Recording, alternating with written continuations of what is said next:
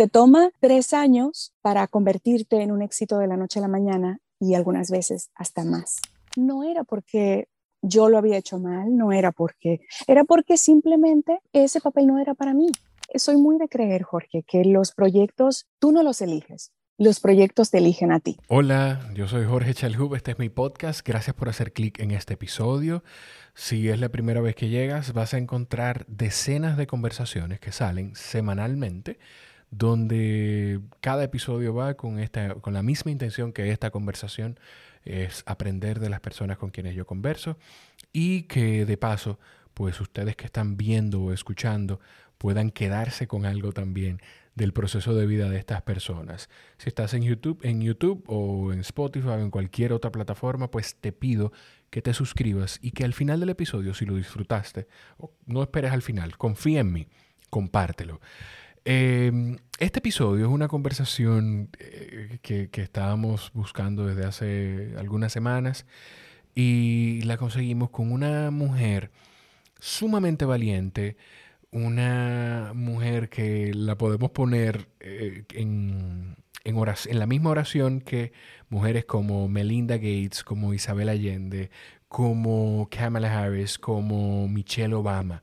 Son algunos de los autores o de las autoras de los libros que Jane Santos ha leído como narradora de audiolibros. Es una dominicana maravillosa que vive en Los Ángeles, se marchó hace 11 años teniendo una carrera ya establecida aquí en República Dominicana. Se marchó a buscar un sueño, primero a aprender y ahí encontró su propósito y dijo, ¿sabes qué? Yo aquí es que debo estar. Aquí es que debo estar y no me puedo negar a esto. Y estuvo preparada para que en los momentos adecuados poder lanzarse y arriesgarse. Y esto pues, ha dado resultados. Hablo con ella sobre ese proceso, sobre su proceso también, parte de su proceso creativo a la hora de empezar a trabajar con estos audiolibros. Hablamos un poquito, no tanto como hubiésemos querido probablemente, de su carrera como actriz.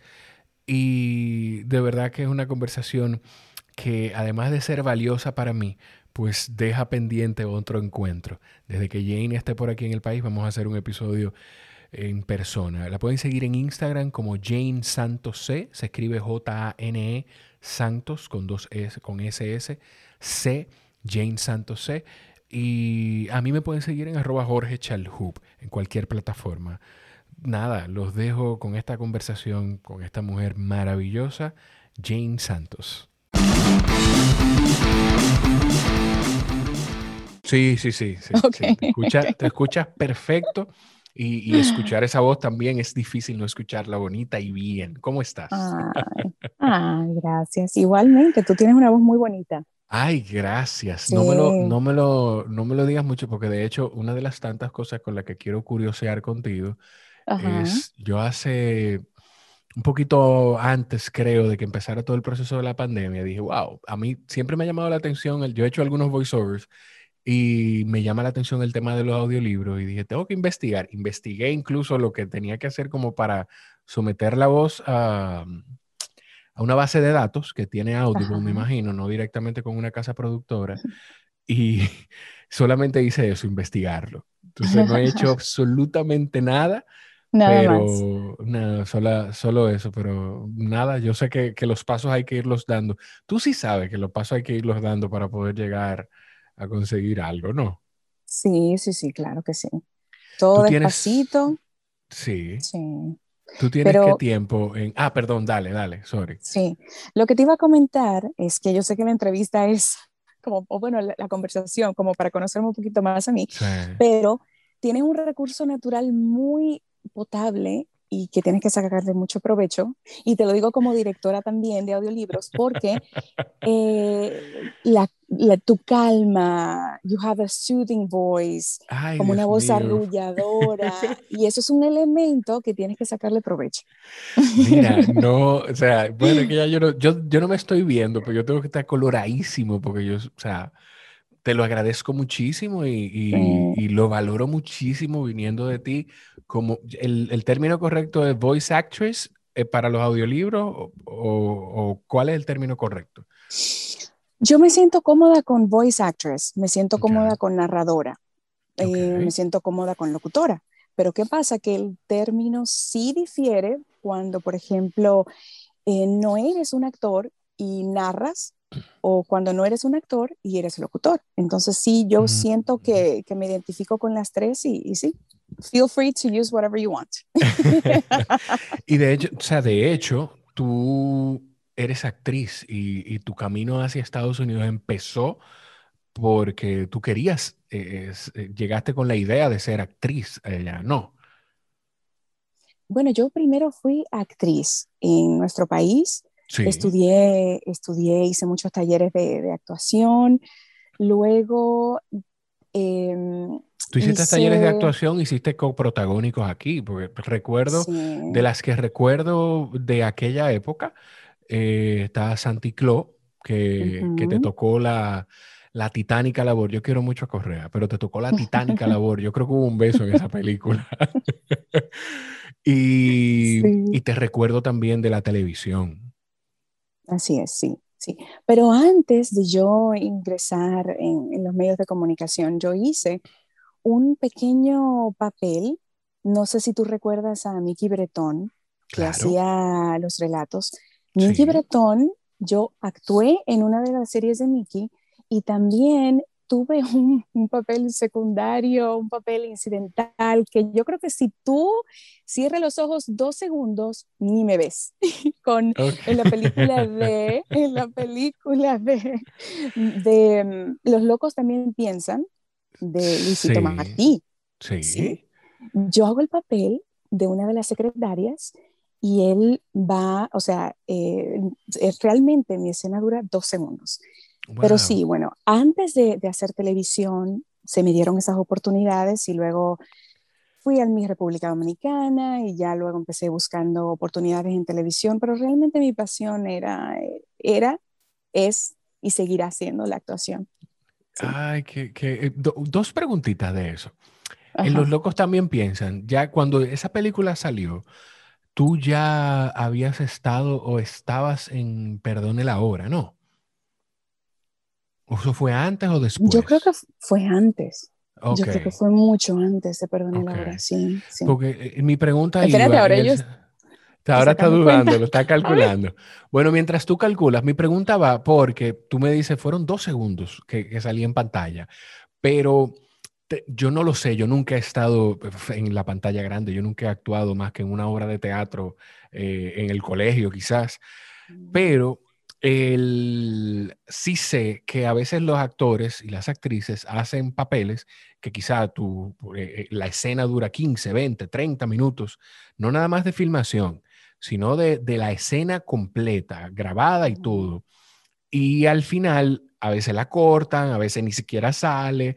Lo que te, lo pregunto porque si tú sabías que iba a ser eso, si iba a ser dos o tres segundos, o tú pensabas que iba a salir un poquito más en la película. No, yo sabía. Yo sabía ah, porque el guion, claro, en el guion lo ves claramente que tu personaje es, es simplemente servir de, puente para la historia o, colaborar con el actor principal para mm, eh, destacarlo o para ayudar a enriquecer la historia en sí. Yo sabía que iba a durar dos segundos, pero, pero las, yo siempre he tenido ojos de águila. y, y yo sabía muy bien que aunque quizás la experiencia no era en, en, términos de duración lo que yo quería, yo sabía primero que tenía que hacer mis fininos, yo sabía que tenía que pagar un precio y que tenía que respetar trayectoria y crear la mía propia. Y también sabía que actuar al lado de ese legendario actor y gran personaje dominicano como Luisito Martí, eso me iba a dar un plus. No sabía hacia mi carrera, pero sí sabía que a Jane como ser humano y como profesional. Y así fue. Qué, qué, qué bonito ese, ese approach. Y yo conecto muchísimo con eso. De hecho, yo en, dentro de mi speech de, de, invitar a la gente, digo speech no porque esté ensayado ni mucho menos, sino porque lo tengo aquí en la cabeza de esa manera, eh, de invitar a las personas al podcast, es decirle, y, antes de empezar a grabar, te lo dije también, O sea, yo lo que quiero aprovechar la oportunidad. Esto es una excusa baratísima para aprovechar la oportunidad de conocer gente que, que, se ha destacado de alguna forma o gente que quizás no, no es que, aunque no sea tu caso este que voy a citar, gente que quizás no ha tenido éxito en algo, pero ha podido caer y aprender de esas cosas. O sea, aprovechar y pick their brains. Eso es lo que yo hago y por eso conecto muchísimo con tu idea. Y pensando en eso, de, en, tu participación en Los Locos también piensan, eh, en Perdón, ahora trabajaste también junto a un grupo de personas talentosísimas.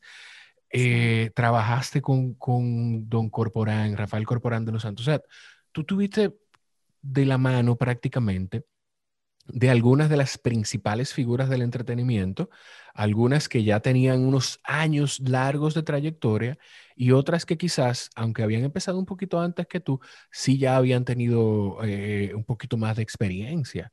O sea, y, me imagino que tú aprovechaste eso muchísimo. Claro, claro que lo aproveché porque hay conocimientos que tú aprendes en el diario vivir. Eh, conviviendo con esa persona, conociendo a esa persona, laborando con esa persona. Eh, y, esos conocimientos muchas veces tú o no tienes la oportunidad de expresarlos porque honestamente uno vive en un trajín, en un día a día que realmente, realmente, y muchas veces uno ni siquiera se da cuenta en el momento, sino después. Cuando... Sí, dime, perdón, no, no, no, perdón, dime. O sea, cuando e, en el momento tú no te das cuenta, sí yo sé y sabía que, por ejemplo, que Don Corpo, como cariñosamente le, llamamos, le llamábamos nosotros los dominicanos, le llamábamos porque aún sigue estando eh, su presencia y todo lo que dejó su legado vivo para nosotros. Em, uno no valora esas cosas en el momento, uno sabe que sí, esa persona es conocida, que tiene eh, un bagaje, que tiene conocimiento, pero realmente es después. Yo aprendí más de ellos cuando salí de mi tierra, cuando vine aquí a Los Ángeles. Santicló fue lo que te hizo decir, tú sabes qué, yo quiero perseguir esto, mm, me voy y quiero hacerlo fuera de aquí. Me inspiró, sí, me inspiró, me inspiró a hacerlo. Acuérdate que, bueno, este año yo cumplo 11 años que me fui de, Santo Domingo, que vine aquí a Los Ángeles. Y en ese momento la ley de, cine, no, existía, no. existía. Este, aparte de todo eso, eh, la industria ha crecido muchísimo. Ahora sí hay una industria de cine. Hay directores de casting, hay agencias, hay, o sea, un engranaje que cuando yo me fui de Santo Domingo no lo estaba. Entonces yo dije, yo quiero estudiar, yo vine y em, hice como un, scout de, los institutos que yo entendía que podía eh, ingresar o estudiar. Sí, me gustó mucho Lee Strasberg. Hay uno en Nueva York y otro aquí. Y mira que teniendo familia en Nueva York, yo dije, es Los Ángeles. ¿Por qué? bueno, yo decía, bueno, porque la meca del, cine está aquí en Los Ángeles. Em, por eso eh, también fue un sueño de infancia que tenía de venir aquí a Los Ángeles, a Hollywood, a Hollywood, precisamente. O sea, y no había nada de, no había nada de, de esa te lo digo porque, o sea, la, yo, mi, mamá, por ejemplo, se fue a Estados Unidos hace unos años y vive ahí y, es una persona sumamente resiliente y ha, se ha establecido en un momento incluso en el que ella pasaba momentos difíciles. Yo le decía, pero tú tienes a tus hermanas, que son mis tías, en Houston. Y, o sea, ¿por qué tú estás sola en, en, en Florida? ¿Por qué no te vas para allá? Y yo sé que hay algo de es que yo, o sea, yo quiero hacerlo yo. Entonces, ¿tú no, no había nada de eso en ti, de, en aquel momento de decidirte a Los Ángeles, o era solo por, por el sueño de, de estar en Hollywood? Pero es que acuérdate que un sueño requiere, requiere mucho sacrificio. Em, yo, yo creo que yo nunca le he tenido miedo a los, a los cambios, para nada. Yo siempre he sido una mujer muy arriesgada, muy lanzada, que incluso ya cuando, cuando tengo el pie dentro, yo digo, ¿cómo lo hice o cómo voy a seguir? y digo, bueno, yo estoy, estoy aquí adentro y de alguna forma tengo que salir de aquí. Entonces yo creo que eh, yo no le temí, no le temí al hecho de, salir del país. Eh, sí, yo considero que la resiliencia es una de las cualidades que, que me distinguen. Claro, la resiliencia, la perseverancia. Em, soy muy lanzada, muy aguerrida. Y, y, cuando, mira, cuando uno hace ese cambio abismal de, de cultura, lo hace en todo el sentido de la palabra. Por ejemplo, acuérdate que, bueno, en mi país yo había estudiado cuando estaba joven, jovencita, había estudiado inglés, pero no era un inglés tampoco que lo hablaba. ¿Entiendes? Entonces, cuando yo vine aquí, tuve que enfrentarme al choque cultural, aparte de que la industria no trabaja para nada igual, o sea, eh, aprender un, un, sistema de la industria completamente nuevo.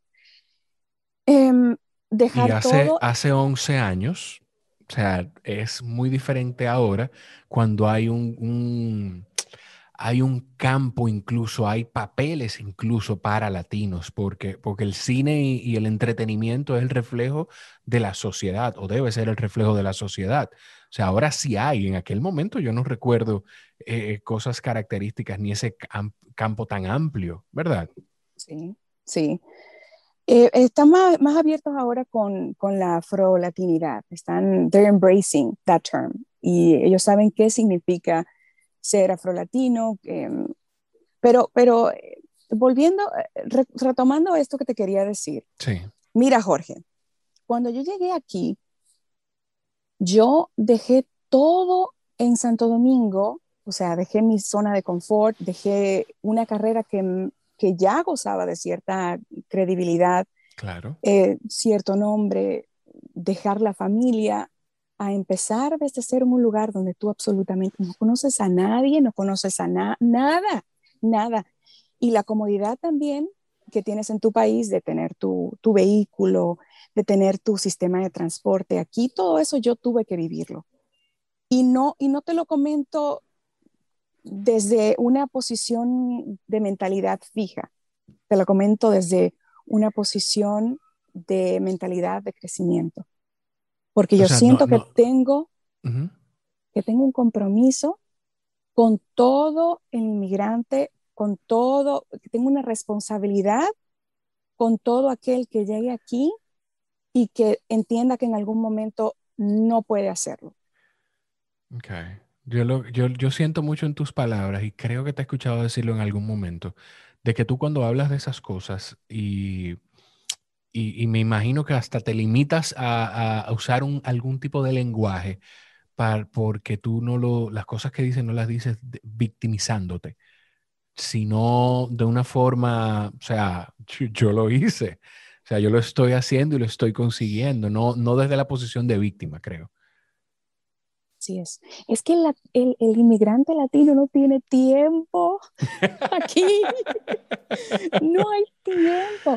No tienes tiempo para quejarte. No tienes el, la palanca de la familia que si obviamente te va mal, tu mamá está ahí, tu tía está ahí para ayudarte. Aquí realmente, aquí no, no tengo eso. Sí tengo mi familia, que ha sido mi columna vertebral, mi apoyo en, todo el sentido de la palabra, en mi familia inmediata, que está en Santo Domingo, pero no están aquí en, Los Ángeles. Parecer no importa de la posición desde la que tú estés, si es aquí en Santo Domingo, en Los Ángeles, hablando de algo como eso. Pues eso está en ti, eso está impregnado en, en, ti. Tú creciste de esa forma, al parecer. Yo creo que lo llevo en el ADN. sí, sí, pero también tú sabes que uno, uno mismo se, se mm, autoeduca, uno mismo eh, eh, se va encontrando eh, obstáculos en el camino y tú mismo tienes la oportunidad de decir, bueno, esto es así, con esto tengo que lidiar y es lo que me tocó, pero tengo que salir adelante. Entonces yo creo que esa ha sido siempre mi, mi mentalidad, que yo creo que hasta ahora yo creo que hasta ahora me ha funcionado. yo, lo, yo lo he sentido. O sea, yo, mira, yo cuando voy a hacer las conversaciones con la gente, yo no, yo no investigo todo porque yo no quiero saber más de ti que tú misma. O sea, yo quiero de verdad sorprenderme con, con, algunas cosas. Y, Pero escuchando entrevistas y, y, viéndote en diferentes intervenciones, o sea, eso es lo que tú transmites. Eh, o sea, tú, tú, transmites eso, tú transmites y, y, tu historia, incluso lo que yo he podido ir eh, eh, escuchando y lo que voy aprendiendo contigo aquí, es de, o sea, valentía y resiliencia. Ya yo, yo anoté, mientras estábamos hablando, en un momento me volteé, anoté algo aquí, para en la presentación no se me vaya olvidar esa palabrita clave. Yo necesito que desde la presentación la gente sepa que Jane Santos es una mujer valiente. O sea, es porque mm. eso así es como yo te percibo. Así, así, es como yo te voy percibiendo. Mm, yo lo recibo lo recibo. Tú sabes que yo eh, he tenido, que yo no sé si te ha pasado, he tenido que trabajar mucho el, merecimiento. ¿El merecimiento en qué sentido? ¿En, el tú reconocer que tú mereces algo? No, el merecimiento en el sentido de abrazar las, las palabras bonitas, mm. em, los halagos. Usualmente, usualmente cuando uno, cuando incluso tenemos algo que una prenda de vestir o el pelo o el maquillaje, algo, y alguien te, te halaga, te piropea, como decimos nosotros en buen dominicano, y tú, y tú te excusas. Literal, tú dices, ay, pero esto, ay, pero eso es viejísimo, ¿cómo va a ser? Entonces, yo he tenido que conscientemente trabajar eso. Cuando alguien, por ejemplo, me halaga, cuando alguien me dice algo bonito, y entonces yo dije, tú sabes que yo tengo que hacerlo, tengo que abrazar y eso es parte del merecimiento. Porque, ¿Cómo tú identificaste que eso, que, eso, que eso es algo importante? Porque me llama muchísimo la atención, qué chulo. O sea, me encanta cuando las conversaciones se van como con esta profundidad. Porque sí, porque es que no todo el mundo, o sea, yo entiendo por completo lo que tú dices. Bueno, fíjate mi reacción empezando el, episodio, cuando tú me dijiste las cosas bonitas que me dijiste, yo no sabía cómo, cómo responderte. Entonces, no todo el, mucha gente, a mucha gente le pasa eso, pero no todo el mundo se da cuenta de eso. ¿Cómo tú te diste cuenta que eso es algo importante? Eh, saber recibir un, un, halago. Un, un, compliment, como, como dicen aquí, sí. sí. Yo, yo creo que el trayecto de, de, yo soy muy curiosa, me encanta estudiar la vida de la gente, me encanta escuchar eh, speakers eh, motivacionales que hablan mucho acerca de la conducta y todo lo que tiene que ver con, con, mejorar tu autoestima. Y yo creo que eso se lo escuché a un autor que a mí me gusta mucho, que se llama Seth Godin. Por supuesto. Sí, sí. Me encanta Seth Godin y yo creo que fue como un aha moment. ¿Sabe? Cuando una persona, eso fue un aha moment. Eh, yo dije, y eso me hizo clic. Eh, él fue quien lo resaltó y yo dije, ajá, ok, ese fue mi momento de descubrimiento. Dije, ¿sabes qué? Yo creo que eso es una de las... Yo soy muy dada a, a halagar a otras personas, pero ¿por qué me cuesta a mí recibirlo? Eso será porque yo soy muy, muy dura conmigo misma, eso será, y empecé a hacerme muchas preguntas. Y dije, bueno, entonces si yo halago a la otra persona, ¿por qué yo no puedo recibir un halago? Eso no me hace ser menos humilde, eso no me hace ser... Eh, y, y, sí, ese, yo creo que eh, eh, ese fue el momento en que empecé a aplicar eso que, que aprendí de Seth Godin. Mira, hay un, lo, voy a decir porque no me, no me lo perdonaría, por si alguien no me ha escuchado decirlo en algún otro episodio. Hay un libro de él que es uno de mis favoritos porque me identifiqué mucho con él. Se llama Lynchpin. Lynchpin. ¡Ah! Me encanta. O sea, y tú diciendo esas cosas que tú dices y cómo te tocó eso, yo te puedo decir que tú eres de las personas que se exige más de lo que cualquier ente externo te va a exigir. Porque yo me identifico con lo que tú acabas de decir, yo me identifico tal cual y seguro que alguien que está escuchando se identifica también. O sea, Qué, locura. Me encanta Seth Godin. Hay otro libro del que se llama The Dip. Sí, ese yo lo tengo, lo tengo en mi lista ahí para pa leérmelo y tengo. Tú, lo, que, tú ibas a decir algo de The Dip. Sí, o sea, eh, te habla mucho de, de, la resiliencia, te habla mucho de, de, entender el proceso. Nosotros como creativos, como artistas, se nos hace muy difícil encontrar la, las paces o eh, hacer las paces con los procesos. Y la vida es cíclica, así es. E, es, es, amar las, las altas, amar las bajas. Eh, y no, no tampoco creértelo mucho, ¿sabes? Claro, Simplemente seguir trabajando y Seth Godin me gusta tanto que hay una frase del que a mí me fascina y que yo la puedo decir a confianza, a toda confianza que refleja eh, todo mi proceso. Él tiene una frase que dice como que, eh, y la voy a, parafrasear. It takes three, it takes three years to be an overnight success, and sometimes even more. Te toma tres años para convertirte en un éxito de la noche a la mañana y algunas veces hasta más. Sí. Sí, definitivamente. Oye, cuando yo hablo con gente ahora y me dice, ¿cómo? O sea, gracias a Dios sí, mm, estoy en una etapa maravillosa de mi vida profesional. Eh, cuento con el apoyo y el cariño de mucha gente. Y, pero también cuando me entrevistan, yo no, yo no quiero vender el, el, el concepto de la inmediatez. Claro. Yo no quiero restarle mérito al proceso. Obviamente mi proceso no tiene que ser igual que el tuyo, que el de, el de María, el de Laura. Mi proceso es el mío. Y mi deber es hacerte saber que obviamente yo llegué aquí, pero yo no llegué aquí por casualidad, yo no llegué aquí eh, fortuitamente. Entonces, me ha tomado tiempo llegar aquí. Que pudiera parecer suerte, que pudiera parecer fortuito, porque creo que, como tú empiezas, y, nos estamos dando un salto enorme, pero vamos a seguir dando muchísimos saltos. Yo creo que como tú empiezas eh, con el tema de los audiolibros, no hemos hablado de tu carrera como actriz en, eh, que, que has participado en distintas series, pero aprovechando ese comentario, como tú empiezas tu carrera con audiolibros, creo que era acompañando a alguien y ahí estaba el productor con el que estás trabajando todavía y le dijiste, mira, pero yo no ando con mi demo, yo, pero yo quisiera probar. ¿Verdad? Eh, fue algo así. Sí, sí, sí, sí, sí, así fue.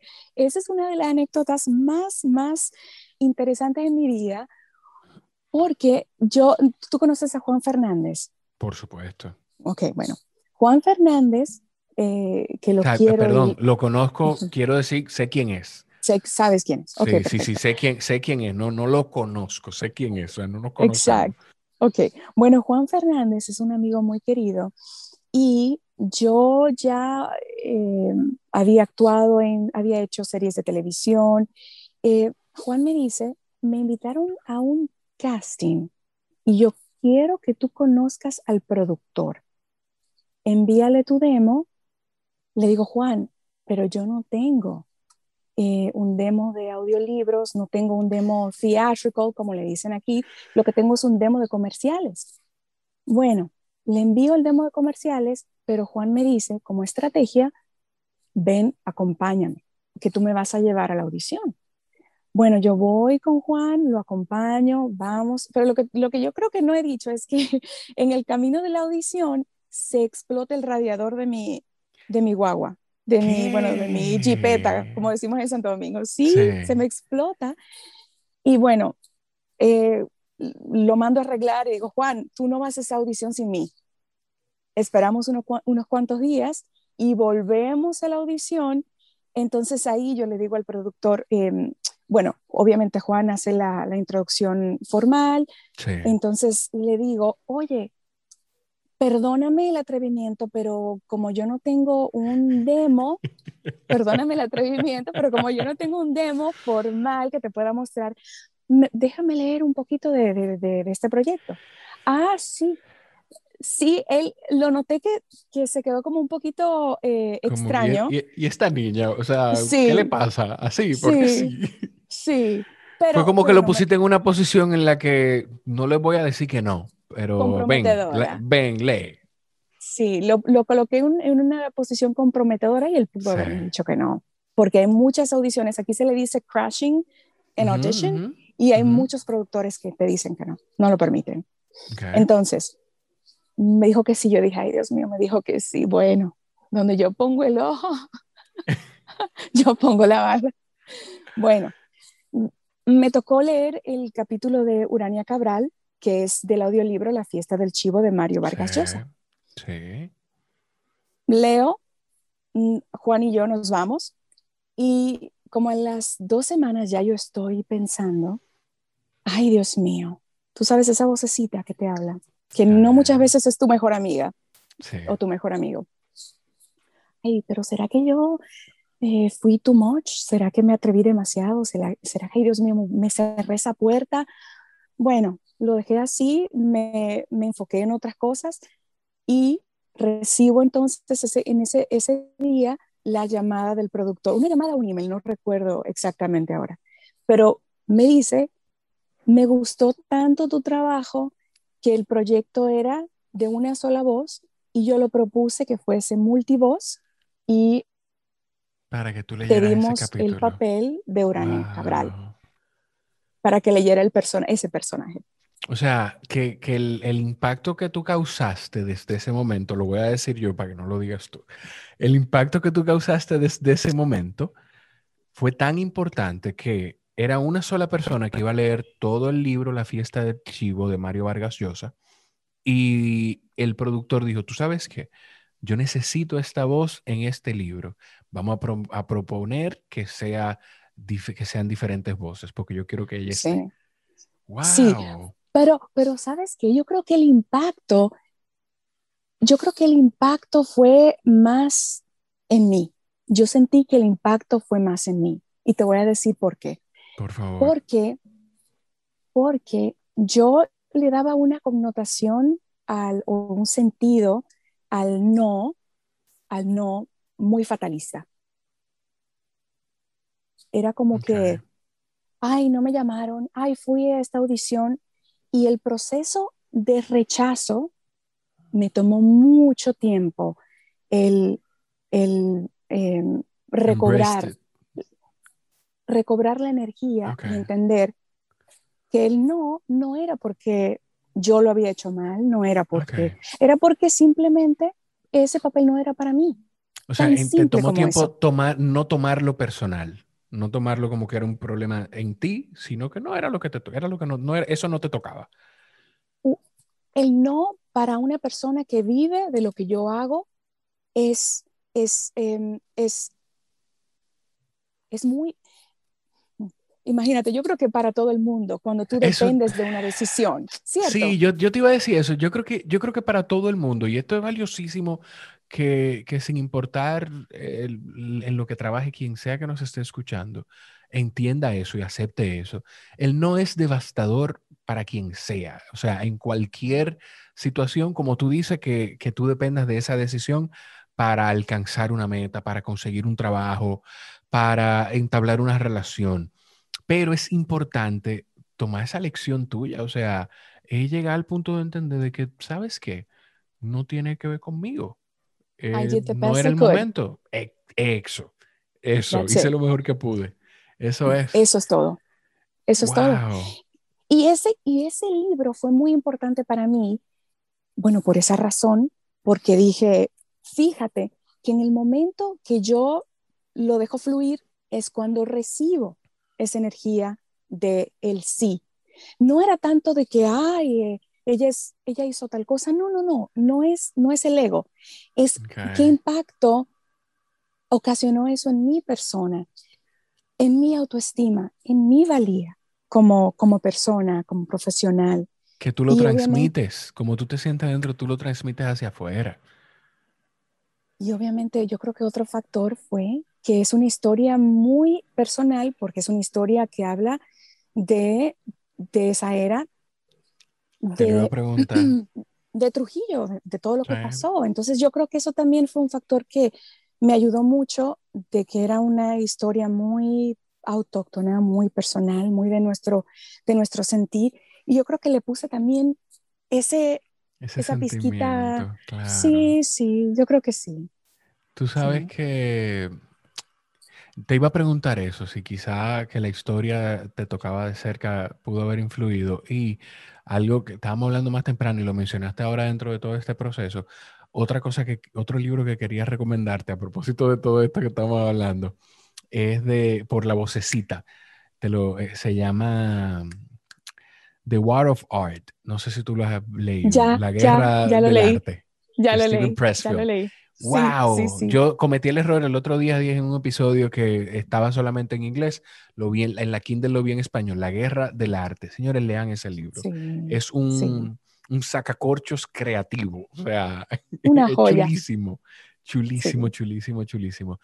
Jane, tú sabes que eh, volviendo al, al ah, perdón, ¿qué fue a propósito del no? ¿Cuál fue el último no que te dijeron antes de, de tú llegar a ese punto? De tú llegar a esa audición. ¿Cuál fue el último no que te dijeron? ¿Lo recuerdas? Mm, a ver, a ver, a ver. No recuerdo el no, pero sí recuerdo, a ver, te, te, puedo, te la puedo quizás cambiar porque no recuerdo el no que haya el ido. tuyo. Pero, ok, te quiero hablar de los sí. Porque, porque sí tenemos que reconciliar, reconciliarnos con el hecho de que el no forma parte de... Eh, no es like... Eh, eh, hay una frase, ¿conoces a Les Brown? Es un motivational speaker. Oh, bueno, okay. yo, pero yo creo que lo he visto, lo he escuchado. Creo que sí. Sí, ah, perdón, el hay, hay, hay, muchas, en YouTube hay muchísimos videos de, de un señor que, que habla de esa manera y habla como, como, como con pausas y, y, eso es la fuerza. Ah, o sea, creo que es ese, no sé, quizás estoy, no sé, estoy, hablando baba probablemente. Cuéntame, Les Brown. Les Brown tiene un quote que también ha formado parte de, que lo, lo he acogido como, como mío, y es make no your vitamin haz del no tu vitamina. Entonces, como hemos estado dándole tanta importancia a los no, entonces yo quiero que hablemos de los sí. entonces, me encanta. Cuando yo llegué aquí a Los Ángeles, yo estaba dispuesta a hacer, yo creo que tengo, yo siempre he tenido la misma mentalidad. Obviamente sí hay que respetar cuando ya uno hace ciertas, ciertos trabajos y tiene una trayectoria, respetar tu trayectoria y saber lo que tú puedes hacer o no. Pero cuando yo llegué aquí, yo dije, bueno, aquí nadie me conoce, aquí yo tengo que, tengo que decir, como decimos en nuestro país, tengo que guayar la yuca. Entonces, una de las primeras oportunidades que a mí me dieron fue trabajar en la, en la película de Contagion con eh, Steven Soderbergh. No sé si la has visto. Eh, que es una, no la recuerdo totalmente, pero sí sé que es algo, una situación incluso como parecida o que pudiera conectarse con, con, todo lo que hemos vivido en el último año. Sí. Sí, sí, con lo de la pandemia. Sí, sí, sí. es, un, es, una, es una crisis, una pandemia muy similar a la que estamos viviendo. Pero yo recuerdo que cuando me llegó la oportunidad, me dijeron, ay, el papel que hay ahí es el papel de, bueno, vas a estar de extra, eh, papel, digo, bueno, ¿sabes qué? Lo voy a tomar, lo voy a tomar porque es un, es un, es un proyecto de él y yo no sé lo que me puede deparar el futuro de él. Bueno, voy a mi, voy a mi, a, a mi rodaje, nos toca hacerlo, creo que lo filmamos en, en, San Francisco, en un estadio grandísimo de San Francisco, California, y estábamos todos ahí, personas que nos habíamos salvado de la pandemia, y, y, te hago esta historia porque ese, cuando, si ves la película ahora, hicieron dos cortes. En el primer corte sí yo aparezco, en el segundo corte yo no aparezco. Eh. Pero te hago esta historia porque ese sí y, y los, los sí que fueron eh, consecutivos a ese sí era, era, e, era el sí que yo necesitaba en, en ese momento. Era como reafirmándome Dios, el universo, your, the highest power, dejándome saber si vas por este camino, esta oportunidad te la di, cógela, tómala. Y en esa, en esa filmación yo conocí a uno de los directores que luego me dio una oportunidad haciendo un papel ya eh, más prominente. Wow. Wow. Me, me, encanta. Primero, o sea, es, escucharte de verdad. Escucharte es una delicia y, y me encanta que no sé o, no lo recuerdo, tú me podrás corregir, la forma incluso en la que tú hablas. O sea, tú hablas con intención, incluso fíjate cómo tú dices, eh, eh, mm, la oportunidad me la pone Dios, el universo o, o, el poder, the highest power. Es como, o sea, si tú no crees en Dios y crees en las energías, en quien sea que tú creas, me puso eso ahí, como, como que tú sabes que tú no le estás hablando solamente a un grupo de personas. Y esa conciencia a la hora de comunicar, no todo el mundo la tiene. Yo sé que quizá no era eso lo que a lo que la gente que está escuchando le estaba poniendo atención, pero yo te dije, yo lo que aprovecho esto para poder aprender de la gente. Entonces, yo, esa conciencia a la hora de comunicar no la tiene todo el mundo. ¿Tú, tú saliste de aquí con eso? ¿O, o, tú la fuiste tomando a medida que de la apertura cultural que hay en Estados Unidos? No sé. Sí, yo le atribuyo a, la segunda opción. Cuando eh, vienes aquí, conoces a personas de diferentes lugares, diferentes religiones, estás expuesto eh, a ese cambio cultural. Y yo he aprendido, aparte de que yo soy muy espiritual, yo soy muy creyente en Dios, yo tengo mi religión, pero yo soy muy de creer de que muchas veces cuando, si tienes la oportunidad de no, de no tocar esos temas, tratarlo con delicadeza. ¿Por qué? Porque esos temas segmentan. Entonces, por eso yo siempre lo mantengo de una forma genérica. Yo creo que todos, todos nos comunicamos, tenemos energías y cuando decimos yo soy esto, yo soy esto o yo me identifico con tal cosa, pueden pasar dos cosas.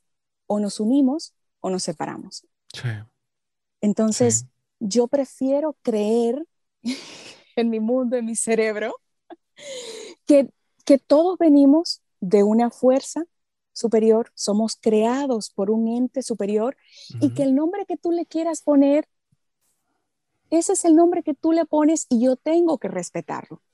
Ah. Pero, that's it. That's qué bonito. Qué, qué, qué, lindo, qué lindo. Y esa idea de, de, de contextualizar el hecho de que de que calificarnos nos segrega, nos separa, nos segmenta. Y, ha sido lamentablemente la estrategia de, muchos intereses, para no decir política solamente, eh, que, de hecho de alguna forma Estados Unidos se vio afectado mucho por eso, se ha visto afectado mucho por eso en los últimos años.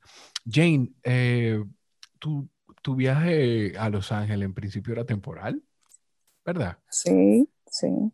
¿Qué fue lo que te hizo quedarte?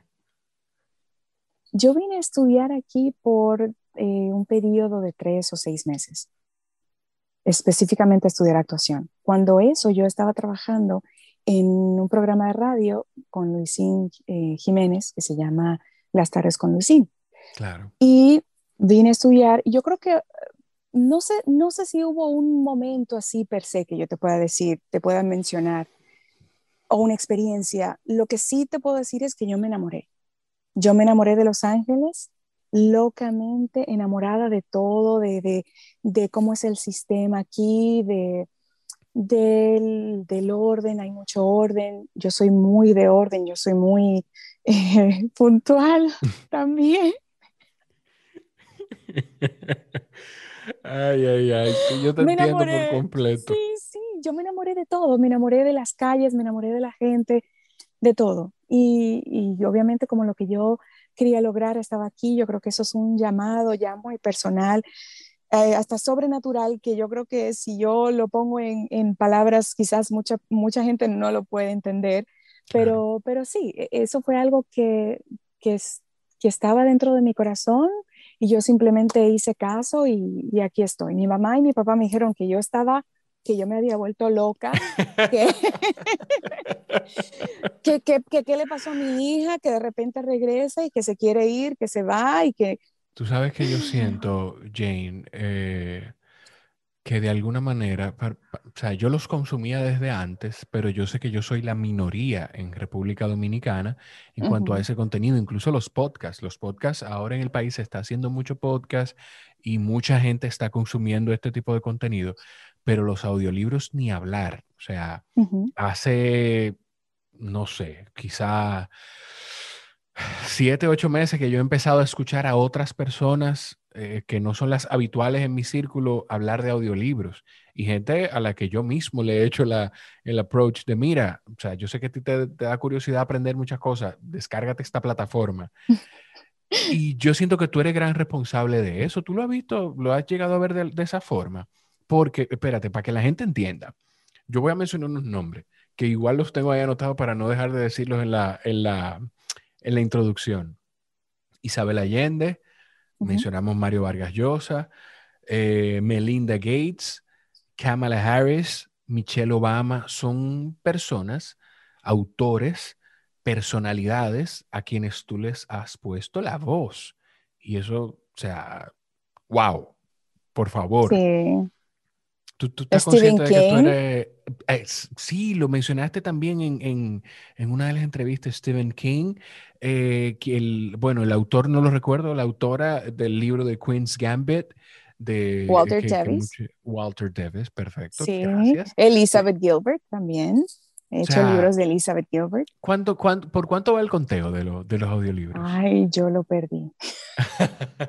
Pero donde quiero caer es que, es que, es que, yo creo que sí yo siento que, que, tú eres 50 y algo. Creo. ¡Wow! Esos son los de español. Los de inglés no, no, no, no los he contado. Yo creo que tú eres responsable en gran medida de que eso pase y quiero que abundemos de esa parte en inglés de los audiolibros. No, pero yo no sé si tú eres consciente de que tú eres en gran parte responsable de ese crecimiento aquí. Mm. No, no lo había pensado, no lo había pensado de esa, de esa forma.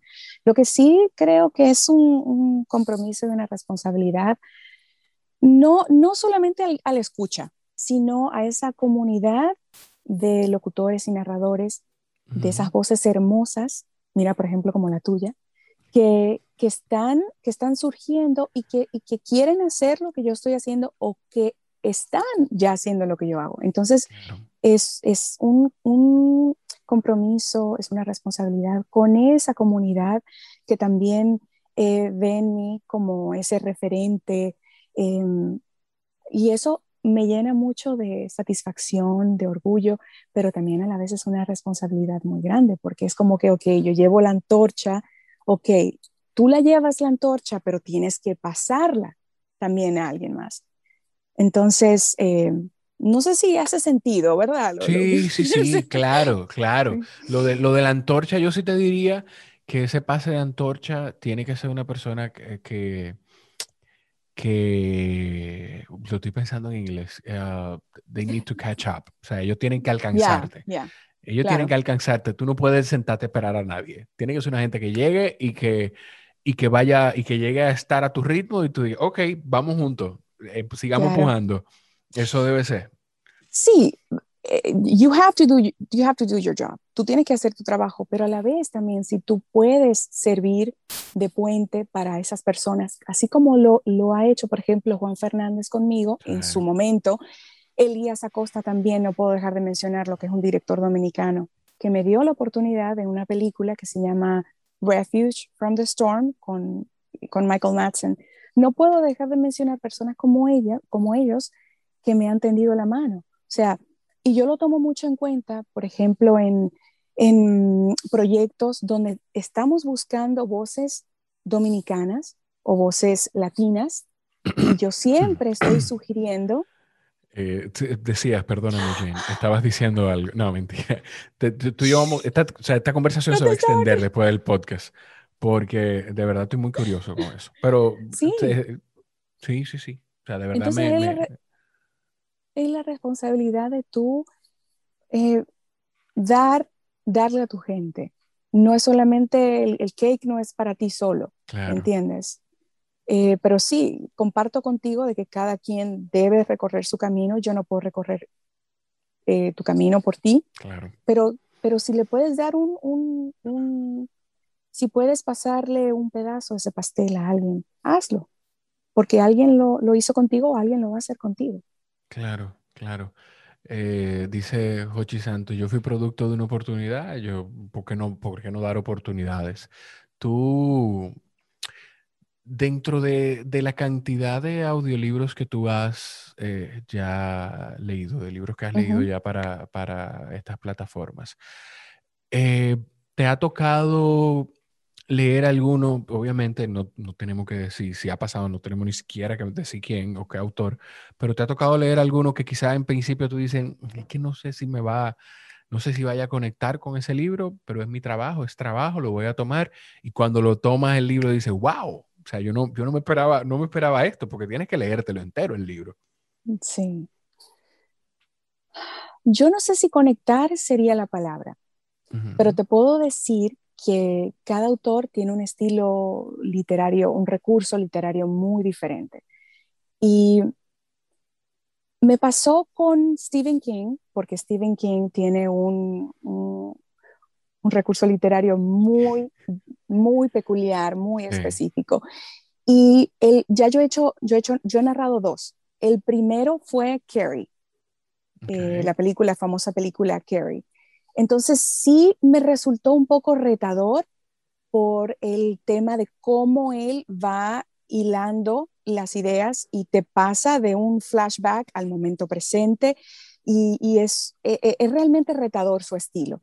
Pero ya luego que entendí su estilo, se me hizo un poquito, se me hizo más fácil continuar y ya para, por ejemplo, el segundo audiolibro y todo el research que uno tiene que hacer para, para hacer cualquier tipo de proyecto, entonces ya se me hizo un poco más eh, manejable el estilo de él. Y, a ver, con, con, Ciudad de Mujeres, que fue un libro que yo hice para Elizabeth Gilbert, sí se me hizo retador mantener la voz porque la, la narradora testigo o neutral de la historia es una persona mayor. Y yo creo que lo había, lo, había, lo había compartido en otra entrevista y ella, y tenía también un sentido del humor un poco extraño. Entonces se me hizo eh, retador mantener esa voz de esa señora, todo el audiolibro y pasar de la voz de ella a distintos personajes. Entonces sí, yo creo que la palabra que yo podría decirte es retador en cada, en cada experiencia que tengo al narrar un audiolibro. ¿Y, qué tan importante es, te oigo describir las personalidades más o menos de los autores, pero para ti eh, narrando un, un, audiolibro, ¿qué tan importante es el quizá conocer esa parte, conocer al autor, conocer, tú miras entrevistas, por ejemplo, de, de, de Kamala Harris o, o, de, o de la misma Michelle Obama, o sea, tú, vas bien, tú ves entrevistas, tú ves cómo ellas, se, cómo ellas hablan o cómo es ese proceso. Sí, mi proceso creativo yo lo divido en, dos etapas. El de research, o sea, el proceso de investigación, donde sí, yo tengo que investigar, eh, ver eh, conferencias, escucharlos o escucharlas hablar, qué características o cualidades adornan eh, e, esa persona, si hay, por ejemplo, películas que se han hecho, si hay audiolibros que se han hecho, o sea, todo eso es mi, mi parte creativa. Y dentro de esa parte creativa yo incluyo también cómo trabajar el guion, que eso es otro proceso, cómo se trabaja un guion de no ficción y luego un guion de ficción. Pero sí, para contestarte la pregunta, es un trabajo eh, que particularmente a mí me gusta hacer en todo lo que hago. Si hago, por ejemplo, un, a ver, si voy a trabajar con X director, me gusta ver, me gusta investigar qué ha hecho, em, así, para identificarme con su estilo e incluso hasta poder tener conversaciones con, con, con esas personas. Me encanta, tú y yo no parecemos demasiado, Jane. ¿De verdad? Sí, sí, sí, porque, por ejemplo, en el, el, trabajo que yo hago fuera de tema de comunicación, yo le llamo mi trabajo formal. Eh, eh, cuando me, me, toca a veces, por ejemplo, recibir un medio extranjero o, o algún, algún ejecutivo de, de, algún tour operador o lo que sea, Y lo primero que yo hago es cuando tengo el nombre o el dato de la persona. Si es un periodista, busco alguno de sus artículos, algo de su información, lo busco en redes sociales. Y si es un tour operador, pues busco, o, una persona que no está expuesta en medios de, comunicación, pues busco, su busco información de ellos en LinkedIn, en Facebook, en Instagram, para saber con qué tipo de persona yo voy a sentarme. O sea, para, buscar, para ver cómo construir ese, ese rapport. Sí, sí, sí, sí, total. Eso yo lo hago y, y, es un proceso muy interesante porque te vas dando cuenta y vas encontrando similitudes, por ejemplo, con el libro de Michelle, el libro de Kamala. Yo pude reafirmar, confirmar las, las cualidades y características que adornan a mujeres como ella, o sea, valentía, resilientes. Son mujeres muy generosas que mm, tienen el don de conectar con la gente y para lograr las posiciones que han logrado han tenido que básicamente construir su propia, labrar su camino, construir su identidad. Mira, por ejemplo, el, el, caso de Michelle. Michelle es Michelle. Michelle es la esposa de Barack, pero Michelle es Michelle. Entonces, em, estudiar todo eso y, y, ver las similitudes que hay entre esas mujeres y, o los personajes también no solamente de, las autoras, sino, sino, los personajes también que yo realizo. Tú dices de, de Michelle y es una personalidad tan fuerte que hubo un momento, eh, eh, recuerdo, que en la carrera para ver quiénes iban a ser los candidatos demócratas, llegaron a mencionarla ella, o como candidata a presidencia, o como, ir, como en la boleta como vice. No, ya en el final, como ir para ir en la boleta como vice de Biden, creo que se llegó a mencionar en un momento, o sea que, que sí, esto de una personalidad. Y te escucho, y te escucho describir a Kamala, y te escucho describir a Michelle Obama, y yo no sé, tú me sacarás de la duda, pero yo pudieran ser las dos con las que tú más te identificas, porque te oigo y estoy escuchando tu historia. Sí, sí, total total. Mujeres Con, con valentía, con los ovarios bien puestos, mujeres determinadas. Claro que sí, sí. Yo creo que también no solamente acuérdate que estos, yo soy muy de creer, Jorge, que los proyectos, tú no los eliges, los proyectos te eligen a ti. Y te lo digo porque todavía, o sea, yo ya no audiciono, por ejemplo, para proyectos en, español, audiolibros en español, no. Hay veces que sí requieren audiciones para proyectos en inglés y yo las, las hago, pero ya los proyectos en español que llegan, es, yo no los estoy buscando. Ellos me, buscan, me encuentran a mí. Qué bonito. Te puede, te puede trabajar tanto que, que empiece a pasar esas cosas. ¡Wow! Entonces, cuando, cuando estos proyectos llegan a mí, es como, esto llegó a mí porque la productora o el productor o el director entendió que hay algo, hay alguna característica de esa mujer o de ese personaje que se parece a mí o que yo o que tiene la confianza de que yo puedo transmitir esas emociones de una manera transparente y fidedigna. Entonces, es, eh, es eso, es, eh, sí, creo que hay eh, cosas de ellas en mí, definitivamente. Es que lo que tú estás diciendo es como cuando un actor o una actriz llega al estatus donde un guionista escribe algo y le dice, mira, que, o sea, venga, yo no estoy diciendo que Kamala o que Michelle Obama o que cualquiera de los libros dijeron, vamos a escribir este libro para que sea Jane que lo lea pero los directores te buscan por eso, porque el guionista cuando escribe un papel va donde Tom Cruise o donde eh, Salma Hayek y le dice, Salma, eh, ese papel yo lo escribí para ti.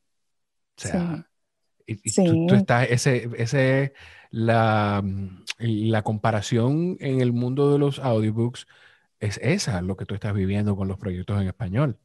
Y lo recibo, y lo recibo, y lo recibo, y lo recibo.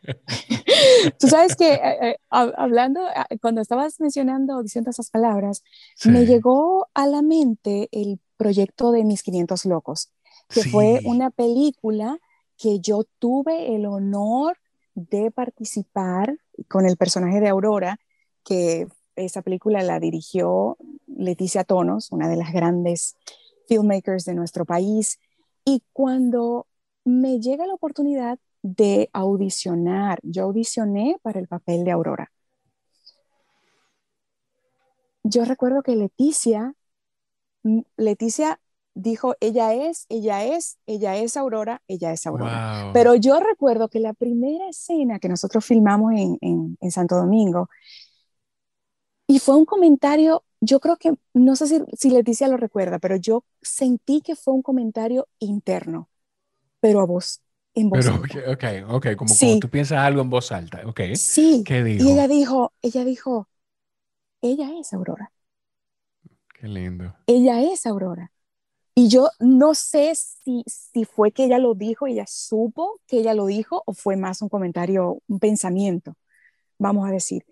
Y cuando dices que, cuando comparas, cuando pones el ejemplo, por ejemplo, de Salma Hayek, que con un director escribió algo, yo entiendo que hay papeles que te eligen a ti. Y ese papel que hicimos, eh, ese papel que hice, perdón, de Aurora, de verdad que me llenó el alma porque Leticia, confiar en mi talento para hacerlo, eh, eh, confiar en, su intuición, porque fue su intuición que le, que le habló, la responsabilidad de hacer un papel de esa índole dirigida también por ella, eh, para mí significó mucho. Y celebro, celebro contigo, porque fue apenas hace dos días que, que lo supe, celebro contigo y con todas las personas que, que me han manifestado su cariño y su apoyo, de que nos nominaron, tuvimos cuatro, obtuvimos cuatro nominaciones para Los Soberanos. Sí, Tenemos mejor dirección, proyecto cinematográfico, mejor actor y mejor actriz. O sea que... Wow. Y ahí volvemos a que... Ah, perdón. Sí, no, no, no, no, dime, ahí volvemos a qué.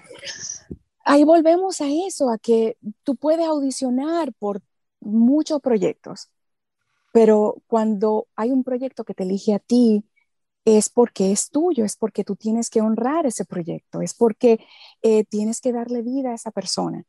Y, es una responsabilidad, un compromiso muy grande hacer eso. Qué bonito que, que, por ese, que por el lado de la película, pues se está reconociendo ese trabajo que se hizo de mis 500 locos.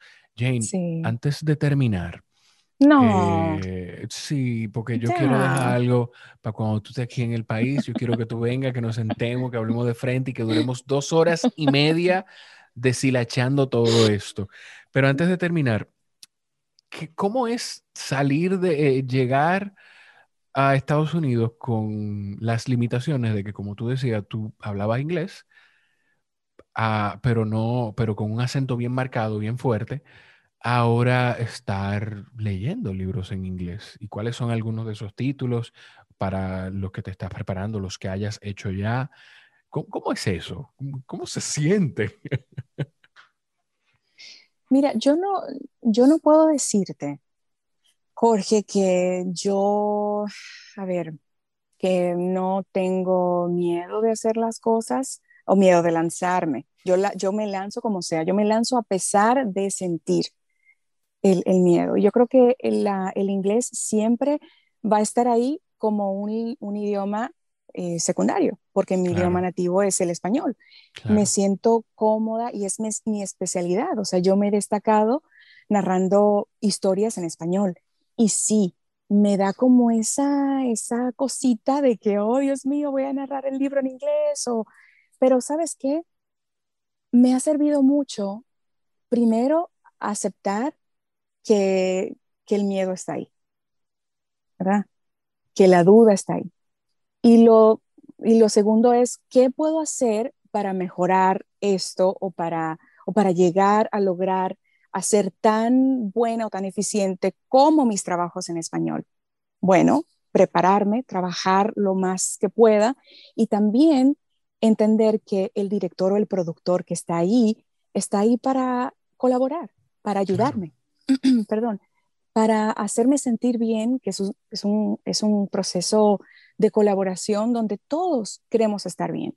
Entonces yo me comunico con el director o el productor si tengo alguna duda con relación a, terminología, el acento. Usualmente las cosas que yo he hecho son de latina. Entonces, they embrace my accent. Qué bonito. Eso es importantísimo. Yo estuve haciendo un videojuego eh, que se llama Life is Strange 2, que hago el papel de una detective, detective Flores, y exactamente, o sea, me contrataron porque es, buscaban una latina con un acento y así, así es. Entonces, es más que nada tú saber quién eres, saber el rol por el que estás participando y, perdón, adueñarte de, de, de, tu identidad, de tu, qué te hace diferente, qué te hace ser auténtico. Entonces, mm. Salma Hayek, muchos actores que tienen un acento marcado, entonces... Sofía Vergara. Claro. Por ejemplo, Modern Family, aunque el personaje era así, pero esa es ella, o sea, y, y, es, y eso es con lo que conecta. tú dijiste la hablaste de autenticidad, y yo siento que una de las, de las cosas que a mí me hace ver que realmente, viéndolo de un punto de vista macro, nosotros no estamos tan mal como nos creemos, es que la gente va, cuando digo nosotros, es la sociedad global en general, es que la gente va conectando cada vez con cosas genuinas. Detective Flores no puede hablarme como como, como británica, la detective Flores probablemente es una persona de ascendencia latina que se cría en una casa con padres que hablan español y el inglés como pueden. Entonces, eso debe estar ahí y la gente conecta con eso. Me encanta. Claro. Entonces, no hay que tenerle miedo a eso. Lo que sí es que una cosa es tener acento y otra cosa es hablar con broken English. Entonces, prepárate, la preparación es vital y, saber que el equipo que está detrás de ti o a tu lado has your back. Eso es todo. Me encanta y me, ha encantado, Jane, poder conocerte, poder tener esta conversación contigo. Y, nada, voy a, eh, no sé si, si, hay algo que tú quieras que eh, mencionar o algo que quieras decir antes de, de despedir todo esto. Yo sí quiero aprovechar para quienes han llegado hasta aquí pues decirles que pueden seguir a Jane Santos así mismo. Se escribe Hane, Jane en inglés, Hane Santos C en Instagram y que compartan esta conversación valiosísima con, para mí ha sido valiosísima. Eso es lo que yo le digo a la gente. Yo me la disfruté. Yo no sé ustedes, pero yo me la disfruté. Así que para mí este trabajo está hecho. Ay, amén, amén. Muchas gracias, Jorge. Gracias por conectar con, conmigo. Gracias por permitirme un espacio dentro de tu hermosa comunidad, porque tienes una comunidad.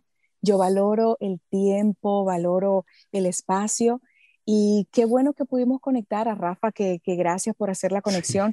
Rafa me dijo, tengo un amigo que quiere conectar contigo, él es, tiene un podcast. Digo, bueno, usted lo dijo, usted, eso está ya, eso that's done. Eso hay que hacerlo ya. Entonces, pero gracias. Yo espero que en un futuro no muy, un futuro cercano, digámoslo así, después que, después de que me toque la segunda dosis de la vacuna, entonces yo podré ir a, a nuestra hermosa tierra, conocerte personalmente, compartir contigo.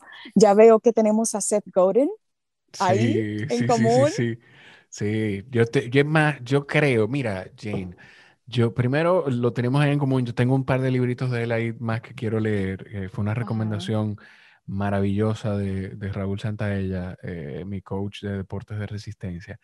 Pero yo creo, Jane, yo quiero pensar que tú estás en el camino incluso hasta de leer quizá uno de sus libros en español o en inglés.